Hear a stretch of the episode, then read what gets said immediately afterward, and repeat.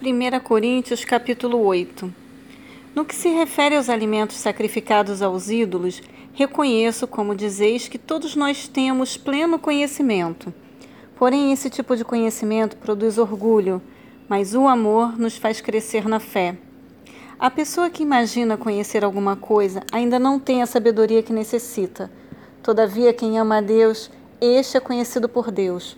Portanto, no que se refere à comida sacrificada a ídolos, temos pleno conhecimento de que o ídolo não tem o menor significado no mundo e que só existe um Deus.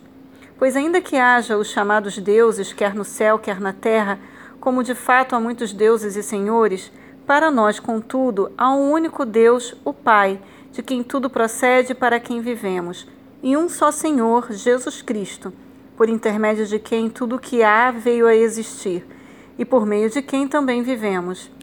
No entanto, nem todos conhecem essa verdade. Alguns, ainda acostumados com os ídolos, comem esse alimento como se fosse um sacrifício idólatra. E como a consciência deles é frágil, deixam-se contaminar.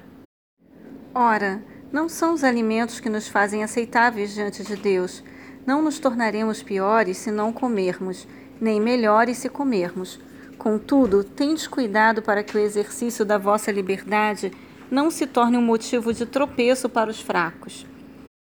Porquanto, se alguém que tem a consciência fragilizada vir a ti, que tens este conhecimento, comendo à mesa no templo de ídolos, não será induzido a se alimentar do que foi oferecido em sacrifício a ídolos?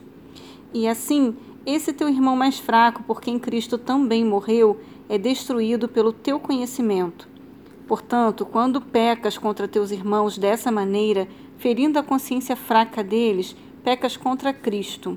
Concluindo, se o alimento que eu como induz meu irmão a pecar, nunca mais comerei carne, a fim de que não seja eu a causa do pecado dele.